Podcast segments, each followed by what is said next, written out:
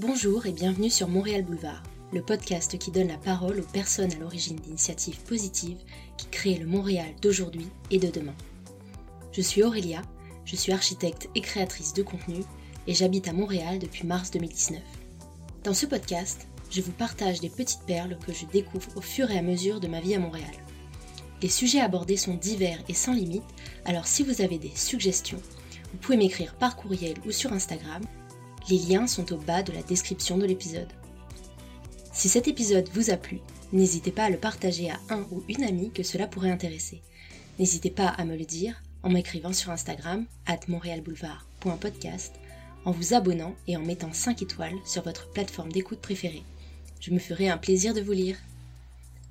Avant de vous présenter l'épisode d'aujourd'hui, j'aimerais vous parler du podcast Grandir en toute simplicité. Le but de ce podcast est de vous aider à prendre le contrôle de votre vie, à être mieux avec vous-même et à vivre la vie qui vous passionne en abordant des sujets tels que comment surmonter ses peurs ou encore comment retrouver sa liberté. Ce podcast est présenté et produit par Kim Burns, qui a d'ailleurs été mon invité dans le 24e épisode de mon podcast Montréal Boulevard. Vous pourrez en apprendre davantage sur son parcours et sur sa vision à travers cet épisode. Je vous invite vraiment à aller écouter cet épisode ainsi que son podcast Grandir en toute simplicité. Maintenant, place à l'épisode d'aujourd'hui. Aujourd'hui, dans le 26e épisode du podcast, j'ai le plaisir de recevoir Stella Skupal Hassani, fondatrice de la plateforme Chute les femmes parlent, un projet qui crée des espaces de parole et de rencontres pour toutes les femmes à cheval entre la France et le Québec. Cela fait depuis environ mai 2020 que je suis cette plateforme sur les réseaux et j'admire vraiment Stella et son équipe, notamment, vous allez voir au cours de l'épisode, pour sa détermination, sa régularité et son courage, car elle fait tout cela en parallèle d'un emploi à temps plein. Avec Stella, nous avons parlé de féminisme décolonial et inclusif, de comment faire passer son projet de hobby au statut d'entreprise, de comment affronter le syndrome de l'imposteur et bien d'autres choses. L'épisode a été enregistré à distance, mais cela n'impactera pas la qualité de votre écoute. Je mettrai toutes les références abordées en description de l'épisode.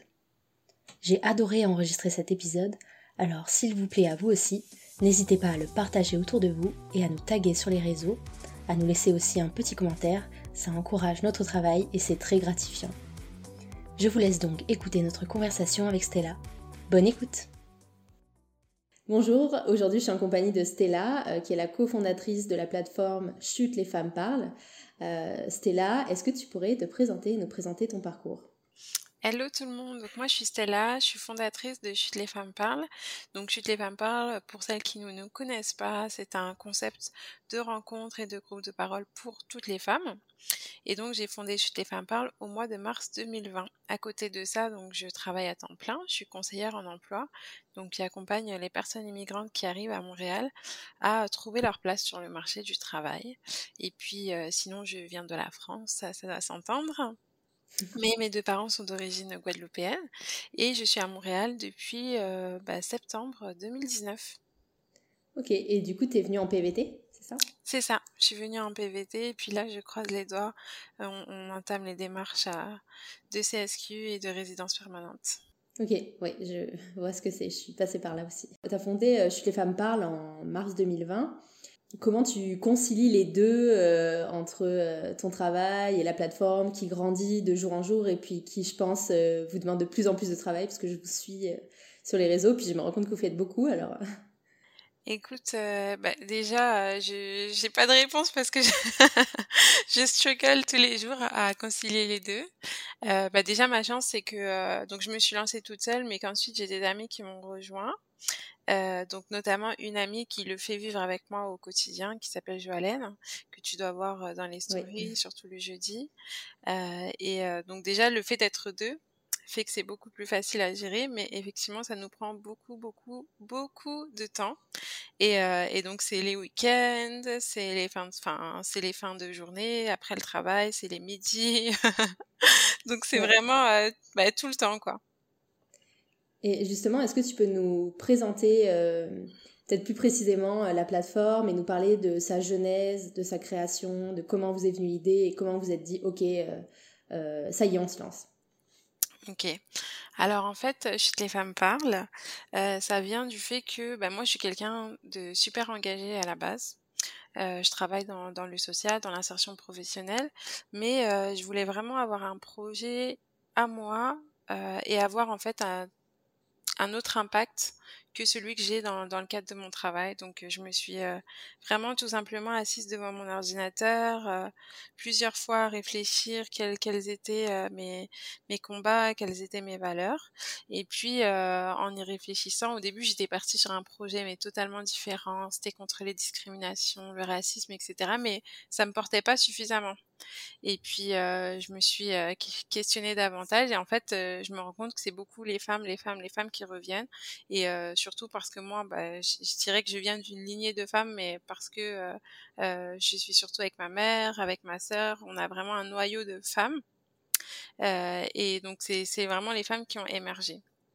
Donc à partir de là, j'ai eu l'idée en tête, mais heu, je me suis pas lancée tout de suite. Ça, c'était comme peut-être en décembre, heu, allez décembre 2019, heu, que ça a commencé un petit peu à émerger et puis, heu, je me suis dit: «OK, les femmes, mais qu'est-ce qu'on va faire pour les femmes?» parce qu'il y a y a enfin les femmes, c'est tout un sujet. Enfin, c'est tout un sujet, en même temps, c'est 1000 sujets différents. Ouais, Hem c'est plus de la moitié de la population mondiale, donc Exact. forcément avec, toutes les différences qui vont avec. Exactement. Donc heu, j'ai commencé à observer un petit peu mon environnement, à dire: «Beh, qu'est-ce qui me manque, à moi? Qu'est-ce qui manque à mes amis? Quelle quelle serait ma valeur a ajoutée?» Et puis finalement, un jour, c'est tout bête, heu heu, j'étais saoulée, je pense que j'étais chez moi et puis il fallait, heu, faire à manger. Je me suis dit: «Mais comment elles font mes copines?» parce qu'on n'en parle jamais, mais comment elles font tous les jours, pour avoir des idées, de repas tous les jours? On est là, qu'est-ce qu'on mange?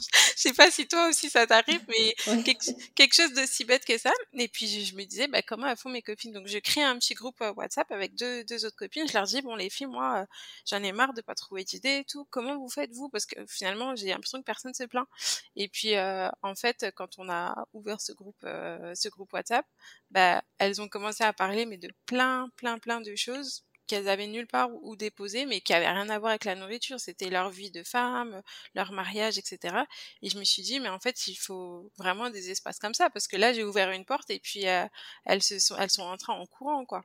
Donc heu, c'est de là que Chute les femmes parlent est né parce que je me suis dit: «Bah, en fait, je crois que les femmes ont besoin de parler, ont besoin de parler» et puis surtout quand on se met à parler, bah, on se rend compte qu'on est vraiment pas toutes seules à vivre, heu, les mêmes problématiques, finalement.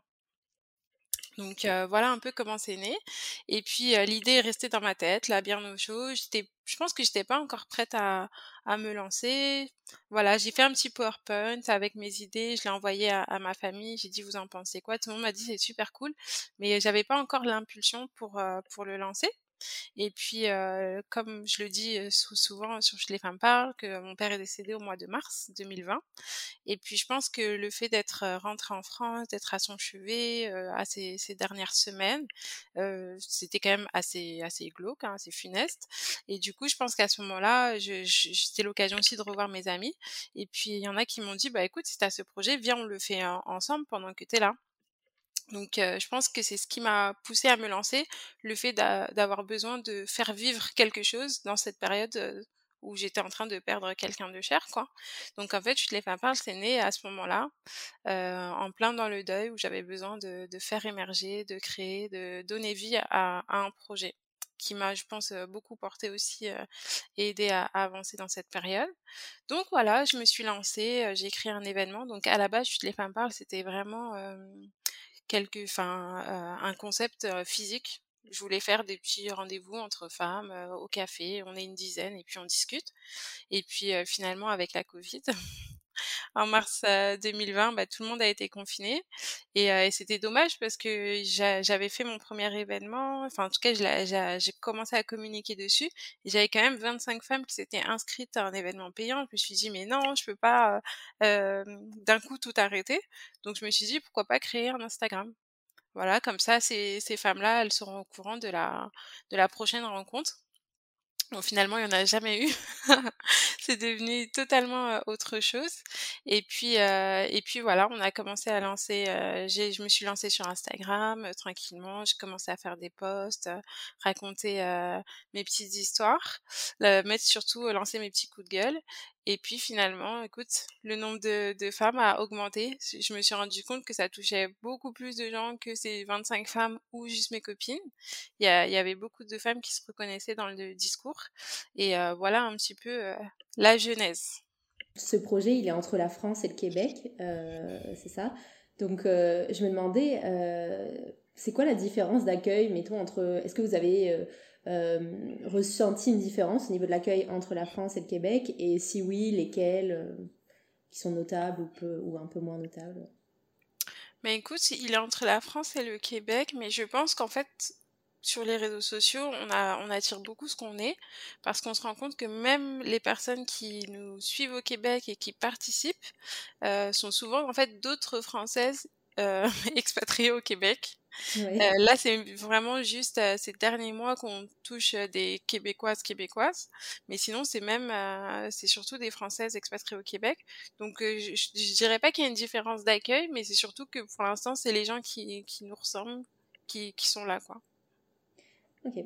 Et justement, par rapport aux, espaces de parole, c'est vrai qu'en ce moment, bah, il y a beaucoup de mouvements qui, qui émergent, notamment des mouvements féministes, enfin, qui, qui, qui lutte contre euh, les discriminations, euh, contre toutes les discriminations qui peuvent exister et auxquelles on n'aurait pas forcément pensé d'ailleurs. Euh, et mais vous, j'ai lu un post récemment que vous aviez fait le 13 juillet dernier et où vous expliquiez nous défendons un féminisme décolonial qui se veut inclusif parce que les femmes non blanches rencontrent d'autres violences et discriminations dues à leur groupe d'appartenance. Ce que je trouve vraiment intéressant en vous suivant, c'est que moi, en tant que femme blanche, bah, il y a plein de, choses auxquelles je ne suis pas euh, du tout euh, sensibilisée, comme par exemple, euh, il me semble qu'à un moment vous aviez parlé du colorisme, si je ne me trompe pas, mmh. tu me corriges, voilà. Donc des, des, choses que moi, je, auxquelles je ne suis pas du tout confrontée. Et du coup, en règle générale, en quoi vous vous distinguez des autres médias? Et quels sont les prochains sujets que vous souhaiteriez aborder, qui sont peut-être pas encore connus ou qui sont connus, peu importe? Ok. Alors, en fait, nous, on se distingue parce que avant de parler de féminisme, on veut surtout juste parler aux femmes.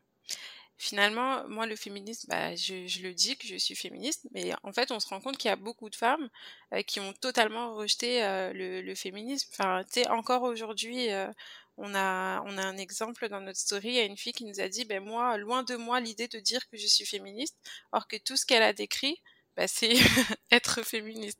Donc, je pense que on, est, on a d'abord une approche où on vient parler à toutes les femmes, et puis finalement on leur parle de féminisme sans qu'elles s'en rendent forcément compte, parce que nous, mmh. notre euh, notre concept, il n'est pas forcément, euh, enfin, je vais pas, je, je dirais pas qu'il n'est pas revendicateur, mais euh, il vient d'abord te parler de tes réalités voilà, de tes réalités, de ton quotidien, de ce que tu vis. Il, vient te chercher dans, dans ce que tu connais. Euh, et puis c'est sûr que bah, derrière ça, il y a toutes les questions de féminisme, de racisme, etc. Tu, tu citais euh, tantôt euh, le, le, le, poste du mois de juillet. Euh, c'est super important pour nous de rappeler euh, ça parce que bah, on sait que dans les pays occidentaux, l'histoire du féminisme, bah, c'est beaucoup partie des femmes blanches. Sauf que finalement, il y a beaucoup de femmes, et notamment moi euh, qui suis une femme noire et une femme voilée, qui ne se reconnaît pas forcément dans le féminisme bah, blanc ou le féminisme universaliste, etc. parce qu'en en fait, on revendique le fait que déjà, euh, il y a plusieurs euh, manières d'être une femme, pas, tellement la pas seulement la manière euh, occidentalo-centrée, on va dire. Euh, surtout que moi, en tant que femme voilée, bah, tu sais, euh, je sais pas moi, je prends Gisèle Halimi, euh, qui, est, qui est super connue pour, qui a fait beaucoup de choses pour la cause féministe, mais qui était farouchement opposée au port du voile, par exemple. Mmh. Donc euh, c'est vraiment de dire le féminisme intersectionnel et décolonial, c'est un féminisme qui dit pas juste il y a une manière d'être une femme et puis si tu portes un voile c'est que tu es soumise et on va t'apprendre à être insoumise.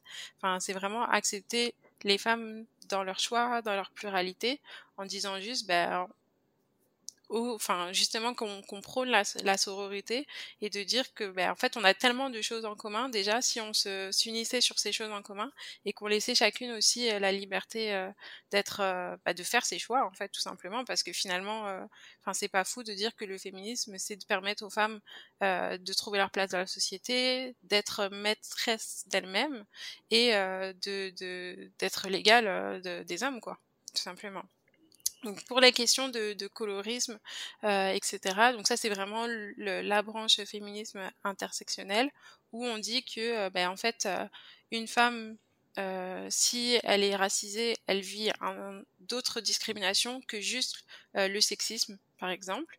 Donc l'intersectionnalité, c'est en fait de additionner les, les, stigmates, on va dire. Donc, euh, si tu es une femme, euh, euh oui, euh, c'est une discrimination, mais si tu es une femme noire, c'est une autre discrimination. Si tu es une femme asiatique, c'est encore une autre discrimination. Mmh. Si tu es une femme musulmane, c'est encore autre chose. Si tu es une femme musulmane voilée, c'est encore autre chose. Et puis, on va dire que le, pour caricaturer un petit peu, le, le combo, ce serait d'être une femme noire, musulmane, voilée et handicapée. Tu vois, là, comme tu aurais la totale.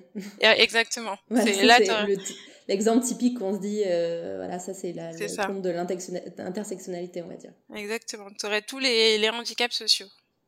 Donc euh, c'est un peu ça, et c'est pour ça que c'est important pour nous de le répéter, et on le sait que bah, de par notre discours, on a vraiment réussi à fédérer plein de femmes super différentes, mais que c'est important pour nous du coup d'aller vers toutes les femmes et de leur rappeler que c'est correct aussi d'être voilée, comme c'est correct d'être en maillot de bain euh, à la plage, comme tu vois, c'est, c'est tout le monde est, est bienvenu quoi.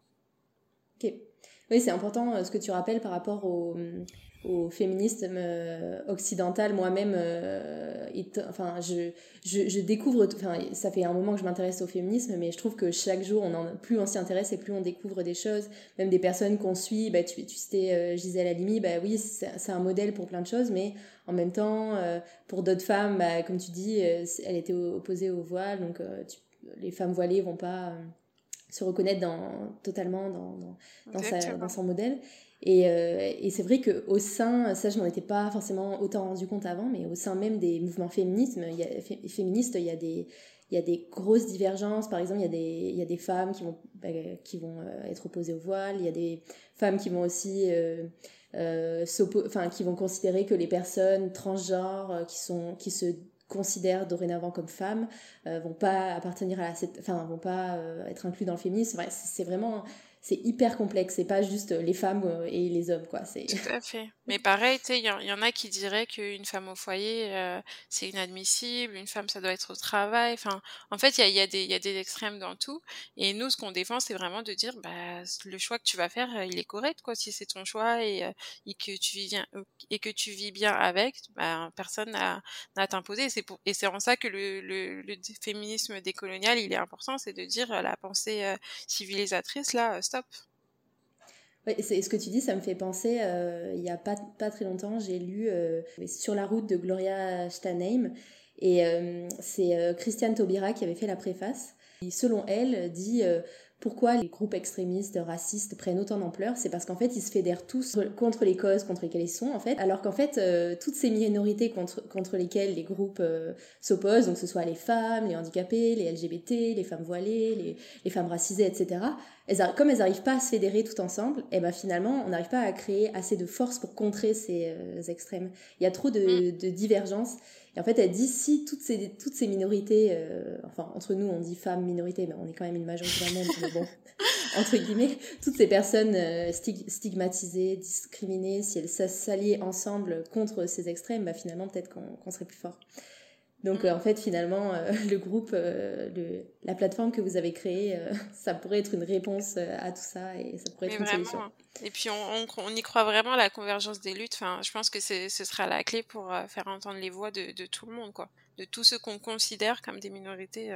ça aussi c'est assez discutable dans une vidéo de la chaîne YouTube euh, Woman Talk That Talk, euh, t'expliques que Chute les femmes parlent, c'est un espace de parole et non un espace de débat. Est-ce que tu peux nous expliquer la nuance et en quoi c'est important?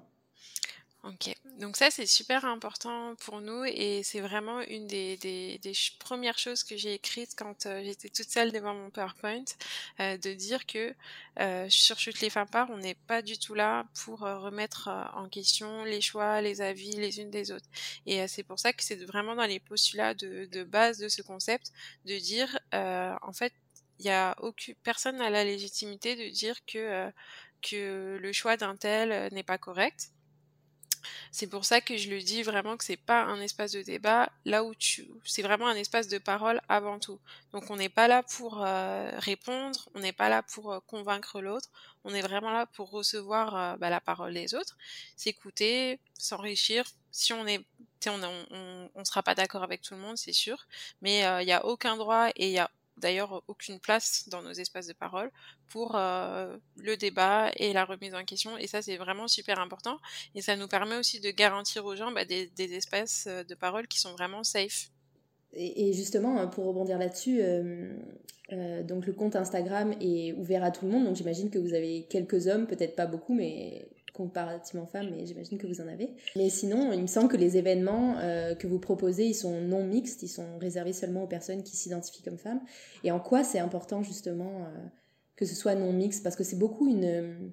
Il y a beaucoup de débats par rapport à ça dans les événements non mixtes, euh, par rapport au fait qu'on devrait inclure tout le monde, etc. Mais en quoi c'est important justement que ça ne le soit pas?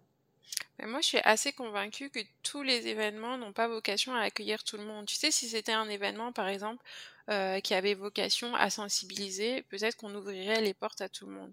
Là, nous, notre vocation, c'est de créer des espaces euh, qui sont sécuritaires, qui sont bienveillants. Euh, et là-dessus, pour moi, c'est l'entre-soi, il, il, est super important parce qu'entre femmes, ben, on vit les mêmes choses, on, on se comprend souvent. Euh, et là où finalement, on le sait, hein, même dans, il y a des études qui prouvent que dans une salle remplie de femmes, si tu mets un homme, déjà les comportements et les discours changent, mmh. malheureusement. Euh, du coup, on ne serait pas 100% authentique, euh, on n'oserait pas se, se lâcher euh, comme, comme on le fait parfois. Et puis surtout, en fait, c'est surtout un espace où, en fait, il y a on n'y a pas la place à la justification parce que finalement, les hommes aussi ouverts qui, qui, qui puissent être, quand on va bah, exprimer par exemple une expérience, un ressenti, bah, finalement ils se sentent attaqués et puis ils prennent tellement d'espace pour se défendre que ça en fait réduit l'espace les espaces de parole pour pour les femmes ça réduit leur temps de parole alors que là nous on veut vraiment créer des espaces où on est entre nous on se parle on peut tout dire et puis pour la période du temps on se on se comprend ce qui n'est pas le cas des hommes quand ils sont là parce qu'ils vivent pas les mêmes réalités parce que c'est pas des femmes quoi.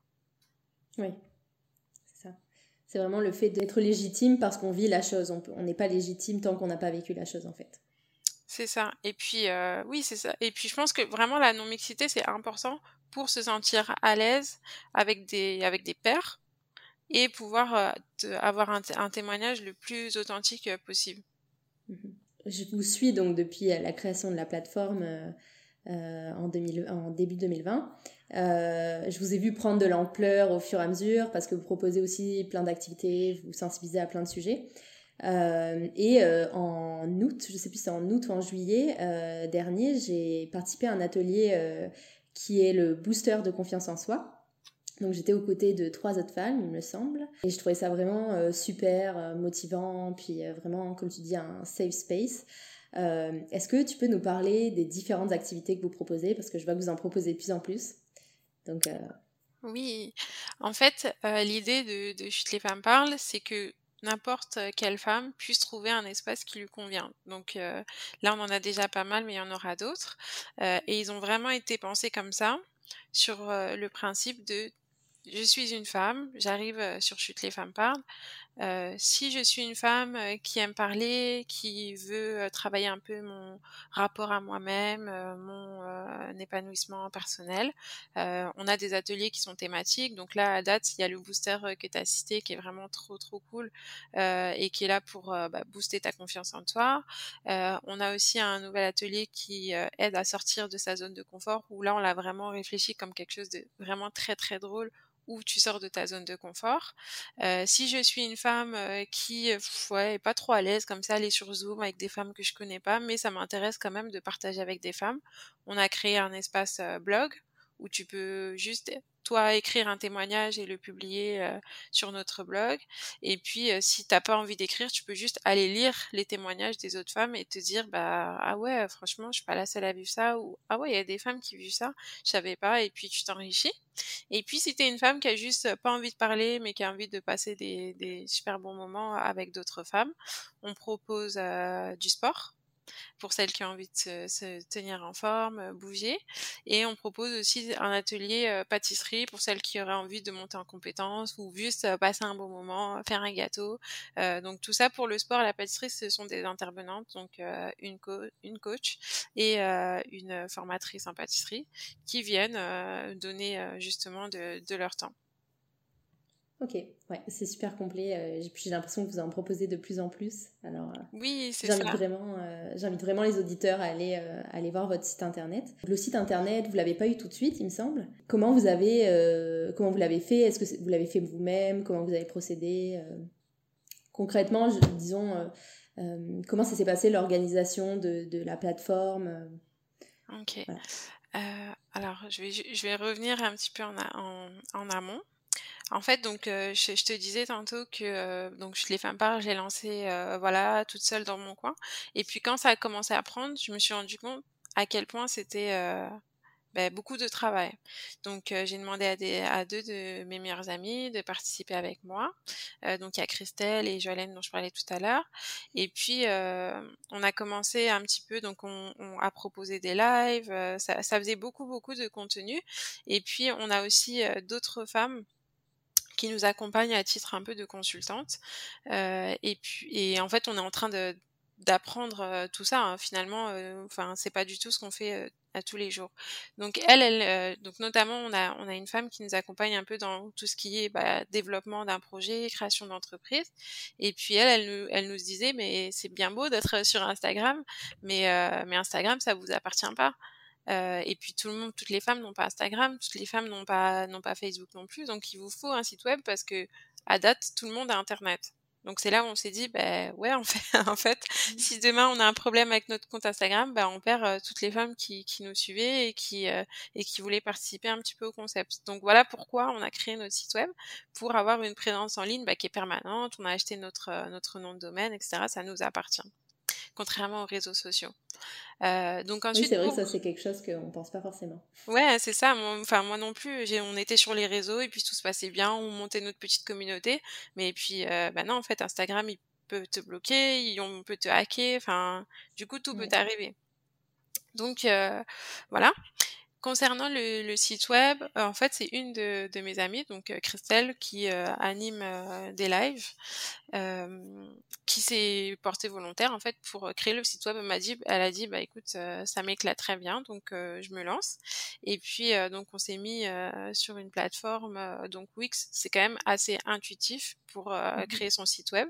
Donc je pense que ça lui a quand même mis allez, juin, juillet, un peu du mois d'août pour euh, créer le site, pour qu'on soit contente. Il y avait tout le temps des modifications à faire. Et puis du coup, le 1er septembre, on a lancé euh, notre, euh, notre site web. Et puis il a évolué aussi au fur et à mesure des choses qu'on présentait ou des choses qui n'étaient pas claires. Ben, chaque fois, il évolue. Et justement, c'est quoi votre ambition pour la plateforme, pour Chute les femmes parlent? Est-ce que le but, c'est d'y basculer à 100% et de, et de travailler à 100% sur le projet, de, de le mettre euh, sous forme d'entreprise. D'ailleurs, je ne sais pas si c'est déjà euh, enregistré comme une entreprise, mais euh, c'est quoi le but? En fait, c'est ce qui est drôle, ce qui est drôle, c'est que tout ça, c'est en train de s'organiser un peu malgré nous. Pour te dire, toi, quand tu as participé au booster de confiance en soi, il était gratuit. Euh, moi, à la base, vraiment, c'était totalement altruiste. Euh, je veux aider les femmes, etc. Euh, je faisais tout gratuit. C'était mon temps, du bénévolat, avec grand plaisir. Et puis, en fait, arrivé au mois de d'octobre, on a commencé à se rendre compte qu'il y avait beaucoup, beaucoup, beaucoup de femmes qui s'inscrivaient à nos activités et qui se présentaient pas. Ah et c'était super, super frustrant pour moi parce que je pense que les gens ne se rendent pas compte de tout le travail que c'est derrière. Et puis quand tu es contente parce qu'il y a 30 inscrites et que finalement il y en a 7 qui se présentent, t'as comme vraiment, vraiment, vraiment les boules. Et en fait, on s'est dit, mais comment est-ce qu'on peut faire pour que les gens s'engagent? Et finalement, bah, c'est pour ça qu'à partir du mois de novembre, on a décidé de devenir payante parce qu'on s'est dit, ok, moi, le temps que je suis en train de donner à Chute les femmes parlent, euh, je veux pas que ce soit du temps euh, bah, de, de, perdu en fait que tout le monde que les gens viennent s'inscrivent et finalement prennent ça à la légère. Donc on a vraiment tout le temps décidé de faire des prix euh, voilà nos ateliers sont à 10 12 euros. Euh, c'est super abordable mais ça engage en fait. Donc maintenant je sais que si les gens ne veulent pas payer 12 euros et qu'il y a zéro inscrite, en fait, moi, c'est du temps avec mon mari parce que c'est vrai que ça, j'en ai pas parlé, mais euh, tout le temps, tu me posais la question euh, tantôt de, sur l'organisation, tout le temps qu'on passe à travailler sur, à surchuter femmes par, mais c'est du temps qu'on passe pas à se promener, à être avec nos amoureux, à faire autre chose en fait. Mmh. Donc euh, c'est vraiment. très bien. mais c'est j'imagine aussi que, que tu te rends bien compte. Mais euh, mais c'est ça en fait, c'est pour ça qu'au bout d'un moment on a voulu monétiser parce qu'on s'est dit en fait là nous on, on, se donne corps et âme, mais il va falloir responsabiliser notre audience parce que déjà euh, nous on tiendra pas sur le long terme si euh, euh, pendant six mois les gens se présentent pas aux ateliers et qu'il y a deux personnes sur 15 qui sont présents. au bout d'un moment on va craquer, on va juste dire qu'on arrête tout quoi. Oui. Donc c'est pour ça qu'on est devenu payante. Et en fait, à partir du moment où on a commencé à devenir bah, payante, bah, on s'est dit, bah, en fait, il va falloir que ça devienne une entreprise parce que tu peux pas juste bah, faire payer les gens comme ça et puis mettre de l'argent dans ta poche, etc. Donc donc c'est pour ça que je te dis que ça grandit un peu malgré nous parce que c'était pas l'ambition du tout de base mais que finalement, bah, plus ça se développe et plus bah, tu dois t'adapter. Donc c'est pas tellement la vision qui était euh, déjà Chute les femmes parlent va être une entreprise, bah, c'est surtout les, les, ce qui se passe, le développement qui fait qu'on s'adapte euh, à chaque fois. Donc là, euh, je suis rentrée dans un processus là de formation de création d'entreprise, pardon. Bah là, là au mois de, janvier, parce que j'y connais rien. je je sais pas c'est quoi le statut, les statuts d'entreprise, je sais pas bah, ce que ça implique d'être une entreprise. Euh, donc tout ça, je suis en train de, l'apprendre maintenant. Et puis j'ai aucune idée euh, si euh, chez les femmes parlent à un moment ça va devenir du 100%. Enfin, j'adorerais ça parce que j'aime ce que je fais. Mais après moi, je suis quelqu'un qui est quand même beaucoup drivé par mon épanouissement personnel. Donc si à un moment ça me tente plus, ben ça s'arrêtera.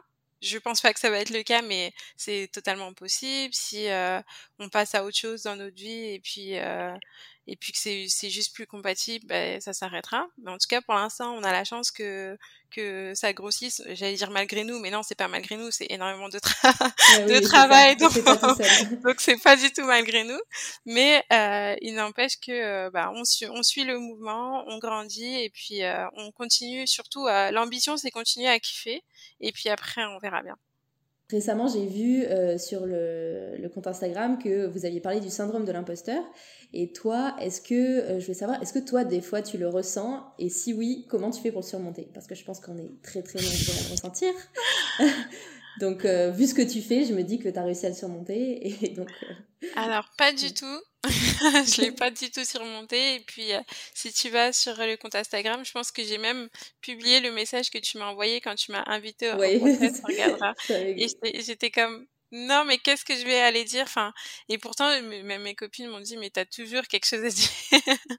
Donc, je suis pas, j'ai pas du tout la langue dans ma poche, mais euh, je suis tout le temps en train de, me demander euh, qu'est-ce que les gens me trouvent, pourquoi, tu sais, pourquoi les gens sont là, pourquoi ça marche, et pourtant, c'est enfin j'ai pas l'impression de manquer de confiance en moi mais peut-être que c'est je sais pas je suis surprise en fait de, l'ampleur que ça prend peut-être que je l'avais pas euh, ben, envisagé hein. comme j'ai dit euh, on, on, avance vraiment euh, au gré de, de des, des, gens là de, des retours donc je n'ai pas encore réussi à le, à le surmonter j'ai mon mari qui me coach tous les jours qui me dit mais moi si j'avais tes compétences et tout donc Donc, euh, il m'aide à, à, croire un, peu plus en moi.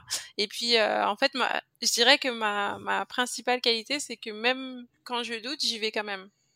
Donc, euh, c'est ce qui fait que je continue à douter, mais, euh, mais que par contre, euh, je me lance vraiment dans, dans tout, j'ose tout.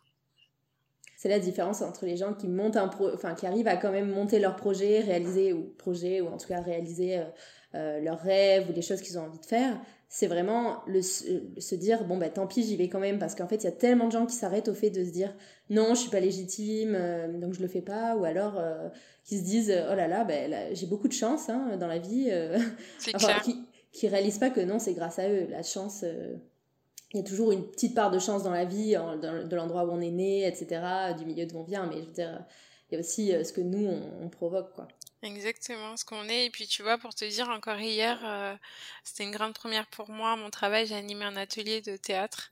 Et du coup, enfin, moi qui fais pas du tout de théâtre, euh, je, me suis dit, personne n'était n'était vraiment volontaire. Je me suis dit, bah écoute, c'est là, toi qui a qui aime oser, bah lance-toi. Mais euh, c'est pas pour autant que j'avais pas super mal au ventre avant, avant que j'étais pas stressée, mais vraiment le, le stress me pousse. Donc, donc j'y vais. Et puis, écoute, je, je me dis que au pire ça échoue, c'est pas si grave. Et je pense que ça, si je le, je le tiens beaucoup du, du décès de mon père l'année dernière, où je me dis, bah en fait finalement, euh, euh, je veux pas être trop glauque non plus, mais en gros, à, part mourir, enfin, c'est vraiment ce qui peut arriver de mmh. pire, quoi. Donc euh, bon, euh, tu sais, se, se, casser la gueule, un atelier de théâtre ou à je sais pas quoi, on, on, va survivre, quoi. C'est une super belle capacité d'oser prendre des risques. Oui, c'est ça. Et puis, ça aussi que je voulais dire, c'est que euh, finalement, on a l'impression que tout le monde nous juge, mais en fait, euh, c'est souvent dans notre tête, en fait. Oui. c'est que les gens vont plutôt euh, se dire Waouh, tout ce qu'elle fait, comment elle fait pour gérer tout ça, comment elle fait pour, pour avoir le cran de le faire, etc. Alors que finalement, nous, enfin, c'est ça. La, mardi dernier, j'ai assisté à un atelier de, du réseau de femmes Invicta. Euh, d'ailleurs, c'est un réseau de femmes ici à Montréal euh, qui veulent euh, mmh. évoluer dans leur carrière. Elles font, c'est vraiment super chouette. C'était la première fois que j'allais à une réunion et c'était trop, trop, trop, trop cool. Et il y avait une intervenante qui, qui disait les femmes, on a ce don à avoir deux voix dans nos têtes. Donc, à la fois le syndrome de l'imposteur qui nous dit mais pour qui tu te prends pour oser faire ça? Et puis j'ai aimé parce que la deuxième voix, elle appelait ça la, la voix de Spielberg et qui dans ta tête est tout le temps en train de te faire les pire scénario du monde, mais si tu fais ça, il va se passer ça, et puis la Terre va arrêter de, tourner. je trouvais que c'était vraiment, vraiment bien dit. Ouais, c'est, euh, je, je, vois très bien ce dont tu parles. se préparer toujours au pire. Vraiment. Euh, et est-ce que euh, tu aurais un conseil justement à quelqu'un qui nous écoute et qui souhaiterait monter son projet, que ce soit une plateforme ou peu importe, peu importe lequel? Mais euh, je dirais euh, qu'il faut vraiment y aller euh, avec la passion. Parce que de toute façon, euh, si ta motivation, euh, c'est le regard des gens, tu vas pas plaire à tout le monde. Si ta motivation, c'est l'argent, euh, tu vas pas en faire en un mois, en, ni en deux mois, enfin, à part les gens exceptionnels, et, et ça arrive qu'une fois, c'est pour ça qu'on en parle tant, tant que ça. Mmh. donc, vraiment d'y aller par passion. De, au début, faut, faut pas compter ses heures, hein, soyons, soyons réaliste, euh, il va falloir euh, travailler vraiment vraiment fort pour euh, avoir tes premiers résultats. Et puis surtout, en tout cas moi, c'est ce que je m'applique à moi-même, c'est que tant que je kiffe, tant que c'est du bon temps, je le fais. Et, et je dirais aussi ne pas se mettre trop de pression parce que je sais pas toi, Aurélia, si ça t'arrive des fois, mais tu sais des fois, moi j'ai tendance à à me dire mais tu fais pas assez, euh, t'es t'es pas assez impliqué alors que je sais tout le temps que je passe sur ce projet, mais t'as l'impression que c'est jamais assez. Et puis il y a des moments où il faut juste être capable de dire bon bah si je lâche prise, je lève un petit peu le pied et puis euh, la terre elle continue de tourner. Parfois j'ai besoin juste d'une pause, euh, de, de me reposer un petit peu pour mieux revenir aussi parce que finalement c'est une des choses de l'entrepreneuriat, c'est que tu es mmh. quand même même si moi je suis on est deux mais on a vraiment chacune nos tâches euh, parfois bah t'es juste fatigué en fait et nous on a la chance de se porter l'une l'autre euh, et puis c'est d'ailleurs plus elle qui me porte que que l'inverse mais euh, mais euh, tu sais parfois il faut juste lâcher un petit peu prise parce que c'est sûr que dans ton entreprise bah elle dépend de toi mais en même temps si toi t'es pas bien ben il va rien se passer. Donc c'est ça c'est vraiment les, les premières choses que je dirais et puis la, la chose la plus importante et qui sera votre votre clé de démarrage, c'est de oser, quoi. Oser, au mmh. pire, vous échouez. Enfin, nous, euh, dans Chute les femmes parlent, euh, il y a des choses qu'on a faites et puis on a eu zéro inscription. Et en fait, ça nous a pas tué, ça nous a juste appris que bah, notre public, c'était pas ce qu'elle voulait, euh, que ça correspondait pas à, leurs attentes. Et puis, tant pis, on l'a, on l'a plus refait ou on l'a refait, mais totalement autrement. Et puis, c'est bien correct aussi. Hein. Oui, exactement. Je suis tout à fait d'accord avec toi. Moi aussi, au début, je me suis mis beaucoup de pression, mais euh, quand j'ai lancé le podcast euh, il y a un an et demi. Euh, mais en fait, ça vient vraiment de la comparaison avec les autres parce que si je le faisais toute seule de mon côté, sans avoir Instagram, oh c'est sûr que je, je ferais comme je le pense. Et voilà, mais on, est systématiquement. En même temps, c'est bien aussi d'un côté parce que ça nous pousse à, à, nous remettre en question, à avoir de nouvelles idées, à s'inspirer. Mais c'est sûr que on se compare en fait automatiquement puis euh, c'est ça qui est mauvais je pense et mais c'est fou hein. euh, ouais ah ouais c'est moi je vis vraiment la même chose et puis c'est aussi je pense qu'au bout d'un moment j'ai pris aussi du recul avec les réseaux sociaux. Maintenant en général les gens me disent mais t'es super active sur les réseaux sociaux. Mais c'est vraiment parce que je viens je poste ce que je dois poster mes posts ils sont réfléchis Bon, je vais pas dire à l'avance parce que je suis pas du tout quelqu'un qui travaille à l'avance, mais au moins la veille à minuit. Et puis euh, après, euh, je, je, je, passe pas du tout ma journée sur les réseaux. Et en fait, quand je viens dessus, je me rends compte à quel point, bah, pour moi, c'est, c'est, c'est, en fait, c'est presque violent parce que je vois, euh, je, je, vais dans mon feed et puis je vois, je vois tout ce que tout le monde fait. Je me dis mais les gens sont tellement créatifs. Euh, comment ils font pour avoir des idées Comment ils font pour oser faire ça Pour avoir du contenu Et puis du coup tu repars euh, bah, plus déprimé que t'es arrivé quoi. Tu te dis mais et puis l'autre son compte comment ça se fait qu'elle a eu autant de followers aussi vite? Moi c'est que c'est qu'à mon avis j'ai pas fait les bons choix, j'ai pas fait les bonnes choses. Et puis finalement sais parfois j'ai été tentée de non, mais j'allais utiliser un mot un peu fort, j'allais dire me travestir, mais c'est, c'est, c'est presque ça, parce que parfois je vois, je vois des femmes, tu sais, genre, moi j'adore ça, le contenu vidéo, enfin on sait que c'est ce qui marche maintenant, et puis je vois des super réels, et je me dis, mais franchement, je devrais faire un réel par jour pour que mon compte il explose, etc. Tu me diras si toi aussi ça, ça te fait ça, je sais que les réels c'est le truc du moment, mais finalement ça, ça, ça me rejoint pas en fait c'est pas mon caractère euh, je suis quelqu'un d'assez discrète oui je peux faire un réel de temps en temps mais si j'ai un objectif parce qu'en plus ben, mon caractère c'est d'être quelqu'un qui ne parle que quand elle estime que euh, il faut parler donc euh, si j'ai pas pas parler pour parler quoi Exactement. Donc si j'ai pas un truc super important à dire, ben non, c'est pas vrai que je vais prendre mon téléphone et faire une danse euh, pour faire un réel. Enfin, tu sais, ça ça me rejoint pas du tout. Et et pourtant j'adore ça. Et puis on, on connaît le piège d'Instagram quand tu commences, ça défile et puis tu tu, tu te rends pas compte que tu as passé 45 minutes dessus. Mais euh, mais pour autant, je me dis mais la comparaison, ça me ça me fait mal. Alors qu'en vrai, je, je sais que dans le fond, bah c'est pas ce que je suis, ça me rejoint pas. Et puis je, je serais juste pas capable de, le faire. Et, euh, et, en même temps, je me dis, bah, mon audience, si, si elle est là, si notre audience, elle, est aussi engagée, bah, c'est parce qu'elle nous aime pour ce qu'on est, en fait. Oui, exactement. Je pense que c'est un peu le piège, euh, surtout au début, quand on crée une plateforme qui est surtout euh, digitale. Ben, on a tendance à vouloir faire un petit peu comme, comme tout le monde fait. quoi. On se dit, OK, qu'est-ce qui marche? Ben, On va faire ça, on va faire un post par jour, je vais faire des stories tous les jours, etc. Mais mais je trouve, moi par exemple, j'ai pris du recul, euh, surtout ces derniers mois, en plus avec la pandémie, tout ça, ça remet beaucoup les choses en question, mais euh, je pense que on, ouais, on se rend compte que qu'on soit là ou pas, oui, ça, ça, ça va changer euh, ta plateforme, elle va, elle va, tu vas prendre des followers, etc. Mais finalement, le, le monde s'arrête pas de tourner. Ça, c'est un peu le truc euh, qu'on se rend compte. et puis, euh, et puis tu sais, il y a aussi une différence entre. Enfin, il y a, y, a des, y a des personnes déjà créatrices de contenu, c'est leur métier à temps plein. Donc, c'est sûr que tu sais, que ce soit toi ou moi, on a un job à côté.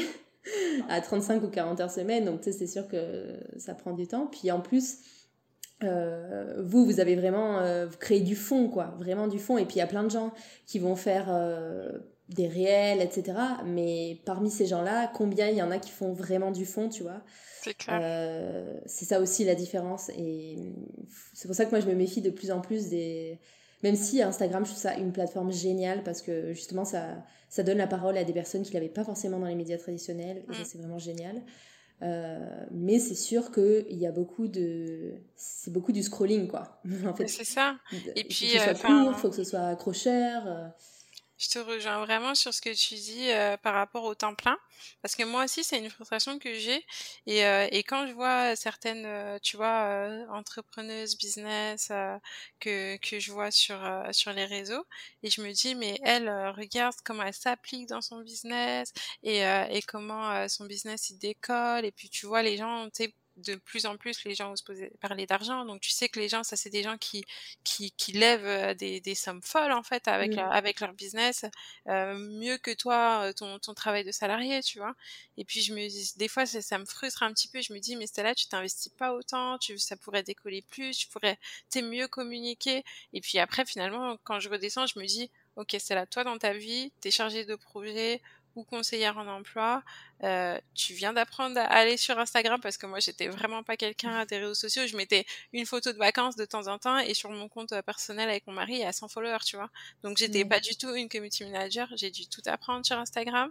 Donc euh, tu es en train d'apprendre ça, tu es en train d'apprendre euh, à gérer un site internet, tu es en train d'apprendre à gérer une communauté, euh, à gérer bah, tout ce qu'il y a derrière l'entreprise en fait finalement parce que euh, tout ce qui apparaît sur le site ça apparaît pas par hasard, toutes les, les collaborations, trouver des gens pour euh, pour faire des lives, voilà tous les mois on propose un live avec une femme différente, faut faut les trouver les femmes, faut faire de la, Mmh. du relationnel, enfin en fait tout ça tu es en train de le faire mais à côté de ton travail.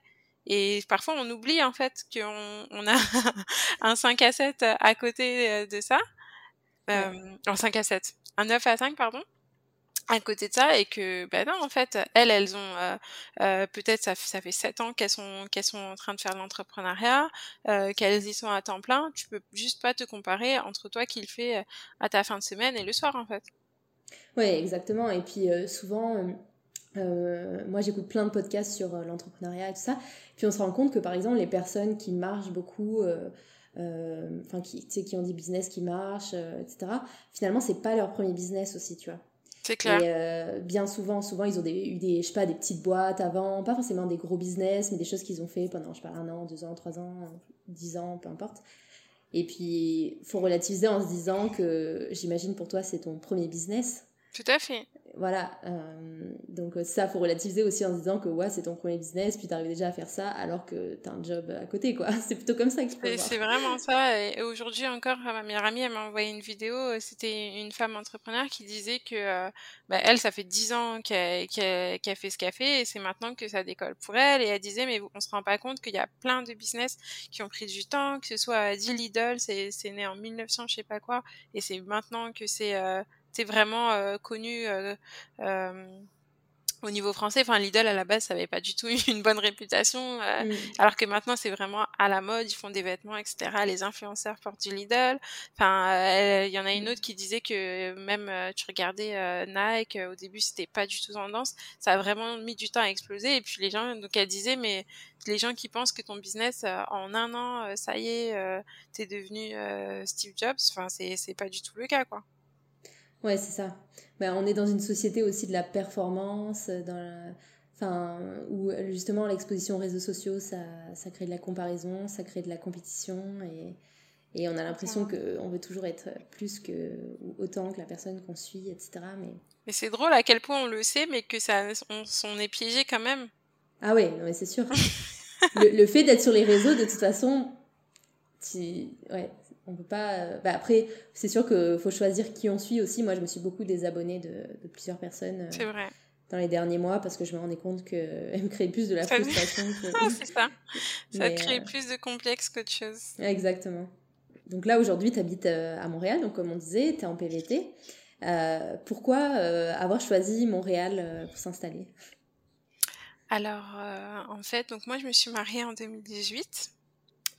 Euh, et puis au début avec mon mari, donc moi j'étais quelqu'un qui voyageait beaucoup, genre le voyage c'est vraiment ma passion. euh, et puis euh, même jeune, je partais toute seule. Vraiment, le voyage c'est, ma vie.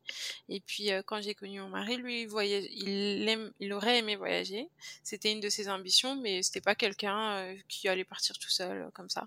Donc au début, il m'a dit, ben moi franchement j'aimerais bien voyager. Donc on a commencé à voyager. Et puis de plus en plus, il me disait, ouais, ben moi j'aurais aimé avoir une expérience à l'étranger, etc. Moi, je- Mais tu sais, t'as l'impression que parfois les expériences à l'étranger, c'est un truc d'étudiant. Mhm. Tu sais, tu te dis pas tellement, euh, ça y est, j'ai ma vie, je suis en CDI et puis je vais quitter, tu vois.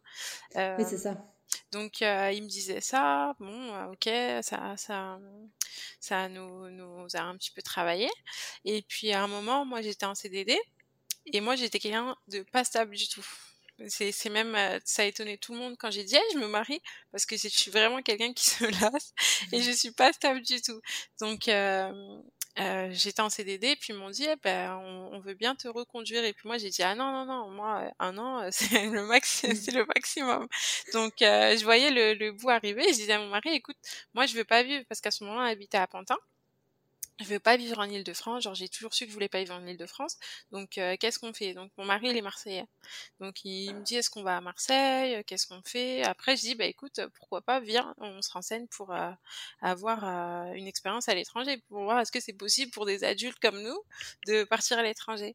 Et puis donc on a fait des démarches, on est parti au CIDJ et c'est vraiment comme ça qu'on s'est retrouvé au Canada parce que la dame du CIDJ elle a dit mais pourquoi vous testez pas un PVT et moi, en fait, le PVT Canada, je connaissais par rapport à ma meilleure amie parce que elle, elle voulait vraiment aller au Canada. Mais je me suis dit, écoute, euh, personne n'est tiré au sort. En fait, euh, le PVT, c'est vraiment un truc, euh, tu sais, il y a très peu de chances. Il y a très peu de chances. Et puis la dame, elle a dit, bah écoutez, ça prend 15 minutes de s'inscrire, inscrivez-vous. Donc on a dit, bah écoute, allons-y. Et puis on s'est mis dans le bassin. Et puis je pense qu'on s'est mis samedi soir. Et mardi, on était tiré au sort. Donc, euh... donc on s'est dit bon bah écoute là on, on peut pas euh, faire comme si on voyait pas qu'il fallait partir. Donc c'est comme ça qu'on s'est retrouvé au Canada. Euh, moi le Canada à la base c'était pas forcément un rêve, mais euh, quand j'étais en master j'avais été prise ici pour étudier à l'université de Sherbrooke. Finalement, je l'avais pas trop senti, donc j'étais pas venue. Et mon mari, lui, le Canada, ça l'avait vraiment toujours intéressé. Il avait déjà été à plein de réunions sur le Canada, etc. pendant ses études. Donc, euh, bah écoute, on est venu au Canada et, euh, et on ne regrette rien. Euh, on s'était pas renseigné tant que ça. En fait, c'est une fois qu'on est arrivé qu'on on a été tellement surpris euh, du, du, Canada qu'on s'est rendu compte qu'on avait fait très peu de recherches. En fait, on a juste dit, bah tiens, on y va et puis c'est tout. Et, et franchement, c'est super bien. On a zéro regret. Et donc, du coup, vous comptez y rester, de ce que j'ai compris? Ouais, on compte y rester parce que, euh, bah, en fait, on a une professionnellement, on est mieux. Mmh. Euh, moi, je pense que en France, j'aurais jamais lancé Chute les femmes parlent. Vraiment pas. Je pense que le fait de d'immigrer, ça te permet vraiment de te recréer et de sortir de ta zone de confort parce qu'il y a tout à refaire. Et je pense que euh, comme j'étais en France, bah, voilà, il y avait mes amis, j'avais mon travail, etc ça aurait peut-être pas émergé euh, chez les femmes parlent. Euh, ensuite, professionnellement aussi, moi qui suis une femme voilée, euh, en fait, maintenant que je suis au Canada et que j'ai goûté la liberté de faire mmh. tout avec mon voile, euh, je suis plus capable de retourner en France et d'enlever mon voile pour travailler parce que c'était le cas. Euh, et c'est encore le cas d'ailleurs en France. Euh, ouais, travailler avec son voile, c'est vraiment très très très problématique et c'est vraiment à la marge euh, de pouvoir travailler avec. Donc c'est dingue quand on y pense. Ça a tellement pas de sens quoi. Ouais, hein, tu vois. Et comme quoi, ici, ici ça, enfin, je dis pas qu'on ne questionne pas parce que c'est pas paradis non plus, mais en tout cas, c'est super accepté. Et puis moi, j'ai pas eu du tout de difficulté à, trouver ma première job quoi et, et je sais que quand je suis arrivée enfin c'était presque des j'avais tellement intégré la chose qu'au début je me disais à l'entrevue est-ce que je vais avec mon voile pas mon voile? Est-ce que je les appelle en avance pour leur dire j'ai un voile? Sur LinkedIn j'osais même pas mettre ma photo parce que mon mari disait mais si tu vois bien qu'ici il y a des voilés qui travaillent tu vois? Et je me suis dit ouais mais imagine je mets ma photo sur LinkedIn et que quand ils vont sur mon LinkedIn ils voient mon voile et finalement ils me disent non t'as pas d'entrevue. Et puis finalement j'ai dit écoute euh, euh, foutu pour foutu j'y vais avec mon voile et puis euh, je verrai bien comment je suis reçue et, et ça s'est très bien passé j'ai eu l'emploi donc euh, voilà. Donc déjà pour ne serait-ce que pour cette raison d'être libre, euh, de, de, vivre, de faire du sport, parce que c'est vraiment une problématique. Hein. Euh, même en France, j'aurais jamais imaginé m'inscrire à une salle de sport. Ici, je, vais à EconoFitness, ça se passe très bien, personne me regarde, personne me juge, personne m'embête. En France, il y a très peu de, de salles de sport qui acceptent les femmes voilées. Donc, euh... carrément, c'est même pas juste une question de, de, de regard, c'est aussi une question d'autorisation en France Oui, dans ouais, ouais, bien sûr. Bien sûr, bien sûr. Euh, il y a, y a, allez, euh, avant le confinement, je dire, il n'y a pas si longtemps, mais avant le, le Covid, il y avait carrément euh, une action. Il y avait des femmes voilées et d'autres femmes pas voilées qui, qui, qui s'étaient alliées à la cause, qui avaient fait, je pense, un espèce de, de sitting dans une salle de sport. Je sais plus quelle ville en France, je vais pas dire de bêtises. elles sont, elles sont venues faire de la zumba dans le hall pour dire on veut nous aussi faire du sport. Et elles ont dû faire ça plusieurs jours de suite pour avoir une discussion avec le directeur de la chaîne pour que potentiellement on, ils acceptent que les femmes voilées puissent venir pratiquer. Mais, euh, mais en France, ils ont beaucoup, beaucoup d'excuses différentes pour ça. Et tu vois, cette semaine, euh, je parlais du burkini euh, sur nos réseaux sociaux mmh. parce que bah, apparemment c'est une question d'hygiène, de pas se baigner, de se baigner à la plage euh, avec un burkini donc il faudrait qu'on puisse voir les membres. Enfin c'est totalement bah, on va, on va interdire la plongée alors. Bah, c'est ça. Et puis enfin l'hygiène dans la mer c'est encore euh, autre chose. Enfin j'ai envie de dire. Donc, euh, donc les pétroliers tout ça non. Exactement. Donc donc c'est ça. Mais mais ne serait-ce que pour cette question je, je, pense qu'on serait plus capable de retourner en France où faut là faudrait vraiment que je sois entrepreneur et que je retourne pas au salariat, ça c'est sûr et certain. Et puis après le Canada parce que parce que le Canada quoi, c'est c'est vraiment beau, c'est mmh. magnifique. Enfin l'hiver c'est en fait chaque saison est, est, super belle et tellement différente. Et, euh, et là on est encore dans la phase où euh, je pense comme toi où on découvre encore. Donc on est encore dans ouais, l'émerveillement. Euh, il y a Enfin, le pays est tellement grand que finalement on aura on aura fait dix ans ici qu'il restera des, des coins à découvrir donc non c'est le, le Canada Ouais, c'est vrai. Puis je sais pas si toi tu fais partie de la team euh, t'aimes l'hiver ou tu t'aimes pas l'hiver. J'adore ça. Ouais, ah, j'adore ça. Parce que ça, c'est. En fait, c'est comme si tu pouvais faire tout en double. Tu peux faire tout en version hiver ou en version été. Mais oui, c'est ça. Tu as deux fois plus d'activités. Euh. Et puis même en version automne, c'est un... Euh, aller au Mont-Tremblant en hiver, en été, en automne, c'est totalement différent. Mm. Ouais, c'est ça. C'est euh, tes trois couleurs différentes, trois ambiances. Vraiment. Donc, euh, pour l'instant, on est bien. Comment tu vois Montréal dans 5 à 10 ans? Ah, Écoute, déjà, j'aimerais ça que les logements arrêtent euh, d'augmenter. comme c'est ma problématique euh, du, du moment, euh, on cherche à déménager. Enfin, on a trouvé de quoi déménager, mais on a quand même cherché euh, un petit moment. Et euh, donc, j'aimerais ça que les prix des logements restent raisonnables. Mais je pense, malheureusement, comment je, je vois Montréal dans 5 ans, je pense que ça va exploser, que ça va vraiment se rapprocher. Au, en tout cas, dans au moins 10 ans, ça va être vraiment proche des prix de Toronto, de Vancouver, qui sont mmh. totalement mais fous. mais vu que c'est une ville d'immigration, je pense que ça va continuer à être super super euh, enfin ici c'est tout est tellement riche euh, et puis je trouve que les ils ont une euh, une super belle approche de l'immigration qui fait que quand les gens se sentent acceptés ben en fait toute la cohabitation se passe très bien donc je mmh. pense que ça va tout enfin le, le climat va toujours rester aussi à part s'il y a des grandes décisions politiques qui vont un peu à l'inverse de ça mais le climat va toujours être aussi bon à vivre je pense les gens vont réussir à vivre ensemble en tout cas, c'est comme ça que je vois et j'espère, parce que maintenant qu'on est là. c'est sûr, ouais. Puis euh, en plus, tu, tu parlais de. Euh, quand, quand, tu disais que tu te sentais mieux ici, etc., euh, aussi, et que tu n'aurais peut-être pas lancé ta plateforme en France, aussi, moi, en, en, faisant le podcast, je me rends compte à quel point Montréal, c'est une ville qui est quand même bah, en, en, plein développement entrepreneurial et où il y a tellement de choses à faire, il y a tellement d'initiatives, mm. puis il y a tellement de de lieux où on peut se renseigner sur l'entrepreneuriat, où on peut développer des, des projets. Euh. Enfin, je sais pas, je, je connais peut-être pas assez la situation en France parce que je me suis peut-être pas intéressée assez avant de venir. Mais en tout cas, en arrivant ici, euh, j'ai l'impression que c'est fou, quoi. Ça donne bah, Je pense qu'il euh. y a vraiment une volonté de voir tout le monde se, se développer euh, après, enfin, pour, pour, des motivations super diverses, hein, de faire en sorte que les immigrants se retrouvent pas à la charge de l'État. Donc, c'est dans leur intérêt aussi de, de, de faire plein de choses pour que les gens puissent se développer, mais en même temps, c'est vraiment beau et puis c'est profitable pour nous.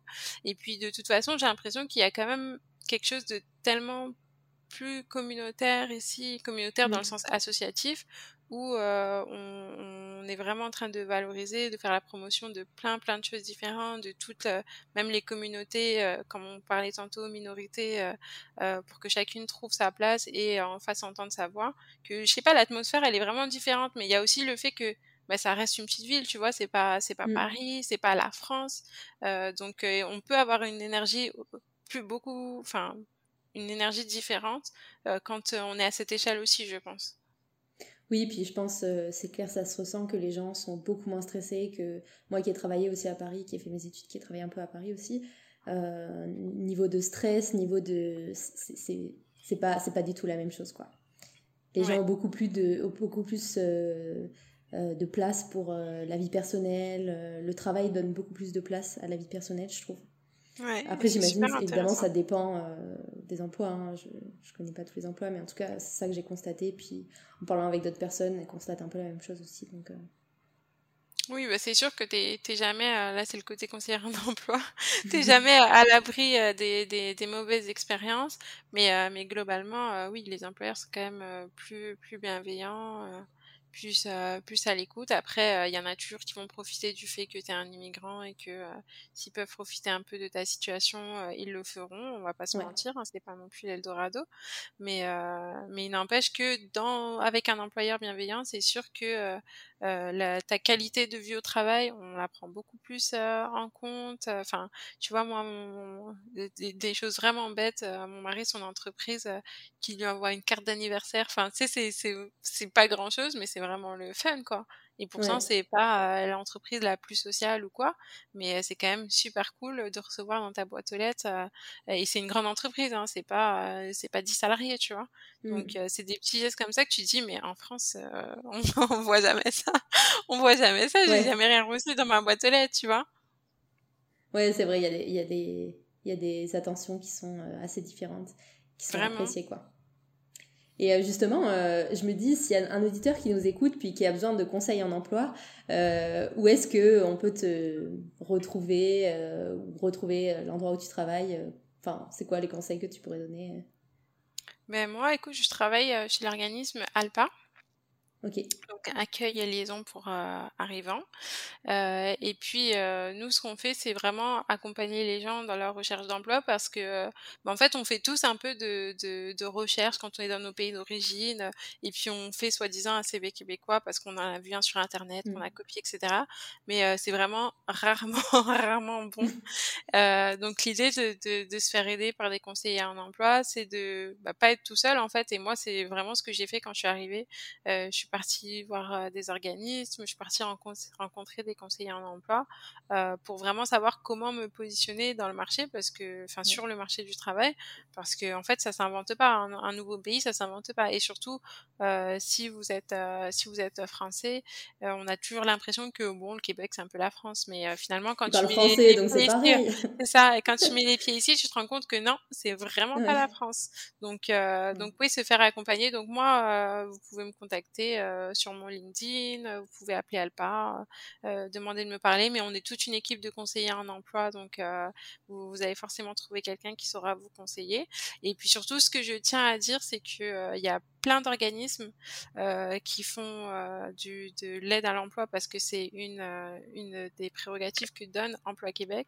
Donc surtout, ne payez pas pour ces services-là, parce que si tous les organismes le donnent gratuitement grâce aux subventions d'emploi Québec, on n'allait pas payer euh, euh, quelqu'un pour vous conseiller dans vos démarches de recherche d'emploi. Vous avez largement le choix euh, pour vous faire aider. Ok. Bah écoute, je vais noter ça dans les notes de l'épisode, comme ça s'il y en a certains qui sont intéressés. Oui, avec plaisir, avec plaisir. Et est-ce qu'il y a une ou des personnes qui t'inspirent au quotidien, que ce soit des personnes connues, moins connues mais moi, écoute, c'est un, peu bizarre, mais il y a personne en particulier qui m'inspire. En fait, j'aurais tendance à dire que tout le monde m'inspire parce que euh, j'aime bien prendre un peu de, de, tout ce que tout le monde fait, prendre ce qui moi me correspond. Euh, j'ai pas d'icône de femme que je trouve euh, genre Michelle Obama ou quoi. Enfin, c'est en fait, à, à qui je pensais parce que j'ai lu son livre cette année, puis depuis c'est genre bah oui, moi aussi j'ai lu son livre et je trouve qu'elle est super inspirante, mais pour autant, genre, ça, genre, c'est pas, j'en fais pas une icône. Je trouve qu'il y a des choses super intéressantes dans ce qu'elle a fait, et puis il y a d'autres choses où je me dis ah c'est dommage que euh, bah, elle se soit retrouvée en, en bah, du coup à l'arrière-plan parce que quand t'as un mari président de toute façon c'est pas toi qui rayonne, hein, on va pas se mentir. Mais euh, mais oui euh, c'est ça en fait. En fait moi je suis vraiment inspirée par toutes les femmes qui osent. Et mmh. vraiment, et quand je te dis toutes les femmes qui osent, ça peut être euh, euh, ma meilleure amie qui fait une remarque à son travail alors qu'elle en faisait jamais. Comme pour moi, c'est une source d'inspiration. Euh, toi, avec ton podcast, enfin, tu vois, moi, le, le, podcasting, je regarde ça de loin et je me dis, mais comment elles font pour faire du montage, pour faire, tu vois, c'est vraiment toutes les femmes qui osent faire quelque chose euh, qui, qui m'impressionne et je prends un peu de, de, de, tout le monde pour me dire, ok, euh, ça, ça, en fait, je trouve que tous les nouveaux pas nous, nous poussent toutes à aller plus haut, en fait. Ouais, Donc voilà, ma source d'inspiration, elle est vraiment dans le quotidien, toutes les femmes que je vois faire de belles choses. Ok. Et est-ce qu'il y a une œuvre, un média, un livre que tu voudrais conseiller à nos auditeurs qui t'a marqué récemment ou moins récemment? Laisse-moi réfléchir à ça parce qu'il y a plein de choses qui euh, viennent. Une œuvre, un métier, un livre. Ok. Euh, donc, euh, en fait, j'en ai, j'en ai plein. je dirais, en termes de, de podcast, il y a deux ou trois podcasts que je trouve vraiment super forts. T'as Les enfants du bruit et de l'odeur. ce sont deux femmes qui ont fait un podcast sur bah, le racisme à l'école. Euh, et en fait, c'est deux mamans qui se sont rendues compte que leurs enfants bah, vivaient du racisme euh, comme elles, elles en avaient vécu à leur époque, et elles se sont dit, bon, au bout d'un moment, ça suffit. Et, euh, et, elles abordent plein, plein, plein de sujets sur la parentalité, etc. Je trouve ça vraiment, vraiment génial. Mais surtout, en fait, on, apprend beaucoup sur le racisme et sur le vécu des personnes racisées plus généralement. Et je trouve ça vraiment génial.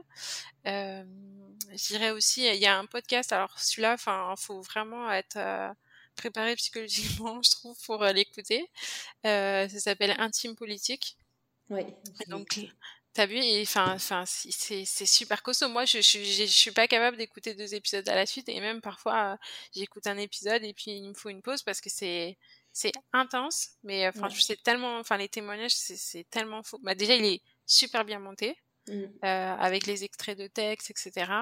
Mais, euh, mais même, enfin, moi, je trouve vraiment, vraiment fort. Et puis, le, le, courage des femmes qui viennent témoigner, enfin, pour moi, c'est sur les travailleuses du sexe pour donner le. bah, en fait, c'est vrai, c'est vraiment euh, pour euh, l'un, enfin, celui, euh, la, la, celui dont je parle, donc la fille sur le canapé. elle, elle parle. Ah oui, ça, c'est les derniers épisodes. Ouais, ça, j'ai, je les ai pas écoutés les derniers épisodes. Moi, j'ai écouté plutôt la première partie qui était sur les travailleuses du sexe.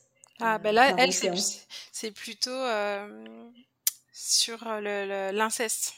Ok, ok. D'accord. Et bah, euh, j'ai écouté les nouveaux épisodes. C'est vraiment costaud, c'est super costaud, c'est des témoignages super durs à entendre. Bah, c'est sûr, là, on parle, euh, c'est pas un sujet joyeux de toute façon là, mais euh, c'est vraiment vraiment beau et puissant. Euh, donc là, j'ai juste fait la partie podcast. je vais parler, en tout cas, une série que j'adore. C'est pas forcément une série qui est, ouais, c'est enfin si c'est une série qui est quand même super engagée. C'est Nola Darling. C'est une série que vous pouvez trouver sur Netflix, euh, qui est faite par Spike Lee. Et en fait, cette série, pour moi, c'est, je peux, je peux la regarder et la re-regarder. Je trouve qu'il y a tellement d'enseignements dedans. Euh, et en fait, c'est l'histoire de Nola, qui est euh, une euh, femme noire et euh, qui s'affranchit en fait de, enfin qui, qui souhaite s'affranchir un peu de tout ce qu'on lui renvoie. C'est une artiste, euh, c'est une peintre euh, dans, dans, la vie. Et puis, euh, sans vous spoiler, mais euh, en tout cas, elle, euh, elle veut vivre pleinement ses choix. Et c'est super beau. En même temps, ça parle de la condition des Noirs aux États-Unis, de la gentrification dans certains quartiers des États-Unis, mais ça parle surtout bah, d'une femme qui veut s'affranchir des codes. Et je trouve que chaque bah, après c'est Spike Lee hein, c'est chaque épisode a vraiment du, sens. Les les un petit peu euh, comment dire euh, euh sensibiliser euh, à, toutes les questions de société ça va te, ça va te, te sauter aux yeux euh, tout, toutes les thématiques qui sont qui sont abordées. Et je trouve que c'est une série mais qui est vraiment super puissante. Donc moi c'est pour le coup c'est vraiment une référence pour moi. Ok, bah, je mettrai tout ça dans les notes de l'épisode. Est-ce que pour finir, tu voudrais rajouter quelque chose ou euh, alors, qu'est-ce que je pourrais rajouter? Ou si tu as des questions aussi, euh, ça peut être aussi ça.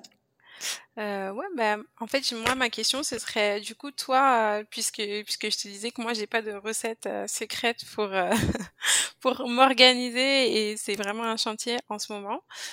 toi, comment est-ce que tu fais pour t'organiser dans, dans ton podcast, tes invités, ton montage, après ton travail, du coup? Euh, bah, j'avoue que c'est pas toujours facile. Puis j'essaye de. En fait, c'est vraiment, j'essaye de prioriser. Au départ, je voulais faire trop de choses, un petit peu ce que tu disais, où, je me disais, faut que je fasse des posts, faut que je fasse, euh, euh, je sais pas, des vidéos, des machins. Mais au final, je priorise, puis j'essaye de pas trop mettre la pression aussi, de me dire, bah, si l'épisode il sort pas lundi, bah, il sortira mercredi ou jeudi, et puis c'est pas grave. Hein. Et, et puis, puis, ouais, c'est ça, je me fais des to-do list, enfin, j'essaye d'être réaliste dans, dans, mon organisation de temps. Au départ, je voulais trop m'en mettre dans la journée, puis à force, j'y arrivais pas. Mais ouais, c'est c'est pas évident, quoi. Mais j'essaye vraiment de... Euh, j'essaye vraiment de me plus trop mettre la pression en me disant que de toute façon, le monde ne va pas s'arrêter de tourner. L'année dernière, quand j'ai commencé le podcast, j'en faisais un par semaine. Mais c'était vraiment beaucoup de travail. Euh, là, je vais passer plutôt à deux par mois. Euh, voilà, j'essaye aussi de me dire, bah, c'est pas grave, j'en fais moins. Et puis, c'est pas grave s'il y a une semaine où je suis pas là et que, que je sors que dans deux semaines. Je pense que c'est ça, c'est vraiment pas se mettre la pression, quoi. Ouais, c'est vrai, ne pas ne pas culpabiliser euh, et ça de plus en plus moi aussi euh, je me rends compte euh, si je poste pas aujourd'hui bah écoute tant pis quoi. Enfin les gens ne vivent pas pour voir un post de chez papa donc il y a un moment où il faut s'étendre aussi. Et comme dit en fait ma ma responsable elle nous dit souvent ça quand on se met un peu trop de pression au travail, elle nous dit mais ne n'oubliez pas que vous ne faites pas des, des opérations à cœur ouvert. et puis, du coup quand tu te dis ça ça, ça te détend. Oui, c'est exactement ça. oui, et puis je pense qu'il faut vraiment, t'en parlais euh, tantôt sur la passion, mais faut vraiment, faut vraiment aimer ce qu'on fait en fait, parce qu'à partir du moment où ça devient une corvée, euh, ce qui moi, un moment, ça l'est devenu, et c'est pour ça que j'ai fait une pause euh, pendant le podcast, c'est que j'ai l'impression de me forcer, de me dire bon allez, il faut que je fasse mon montage, il faut que je prépare mes questions, et à partir du moment où, où tu te dis ça, bah c'est pas bon quoi. Soit faut ralentir, soit faut prendre du recul, mais bah, c'est ça et puis enfin pour parler super concrètement aussi, euh, elle me le dit, euh, souvent, enfin elle nous le dit Taïsa, euh, donc celle qui nous accompagne un peu dans la dans la gestion de notre projet, dans le développement de notre projet la création d'entreprise, elle nous le dit tout le temps, enfin au pire, que finalement, très honnêtement, quand tu gagnes pas d'argent, si tu le fais pas par passion, au bout d'un moment, tu vas abandonner. Et, euh, et si t'as pas de perspective de développement, euh, soit que ce soit pour monétiser ou faire autre chose, hein, mais, euh, mais faire pour faire aussi, oui, la passion, mais il y a un moment aussi euh, où la passion va s'essouffler parce que c'est énormément de travail et que si t'arrives pas à en tirer quelque chose ou que tu vois pas ton projet euh, grandir, au bout d'un moment, on va, on va juste s'être épuisé et abandonner après coup quoi. Donc euh, malheureusement bah, on va vraiment hésiter de on va vraiment éviter de s'épuiser à la tâche et garder ça agréable et puis de toute façon, je dirais que ça se voit quand c'est forcé, ça se voit. Ouais. Donc tu perds aussi ton audience quand tu es là à, mettre pour mettre, faire pour faire. Euh. Ouais, c'est sûr.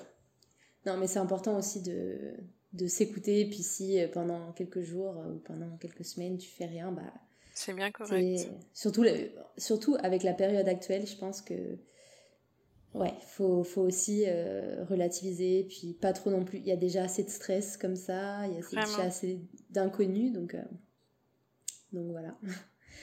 Mais en tout cas, euh, merci beaucoup pour avoir répondu à toutes mes questions, puis avoir m'avoir donné autant de temps. Bah écoute, je suis super contente. Euh, merci à toi de m'avoir invitée. Très très contente euh, d'avoir été parmi vous aujourd'hui. Et puis, euh, n'hésitez pas bah, à nous suivre, à venir assister à nos activités. ce sera avec grand plaisir que, que, je vous rencontrerai. Je mettrai tous les liens dans la barre de description de toute façon. Donc, vous pourrez directement aller voir le site de chutelesfemmesparlent.com. Oui, merci beaucoup. Merci à Stella d'avoir pris le temps de partager avec moi cette conversation et merci à tous pour votre écoute. Si cet épisode vous a plu, n'hésitez pas à le partager autour de vous et à nous taguer sur les réseaux sociaux. À bientôt! Suivez-moi sur Facebook, sur Instagram, at montrealboulevard.podcast. Je partage régulièrement des choses qui pourraient vous intéresser. À bientôt!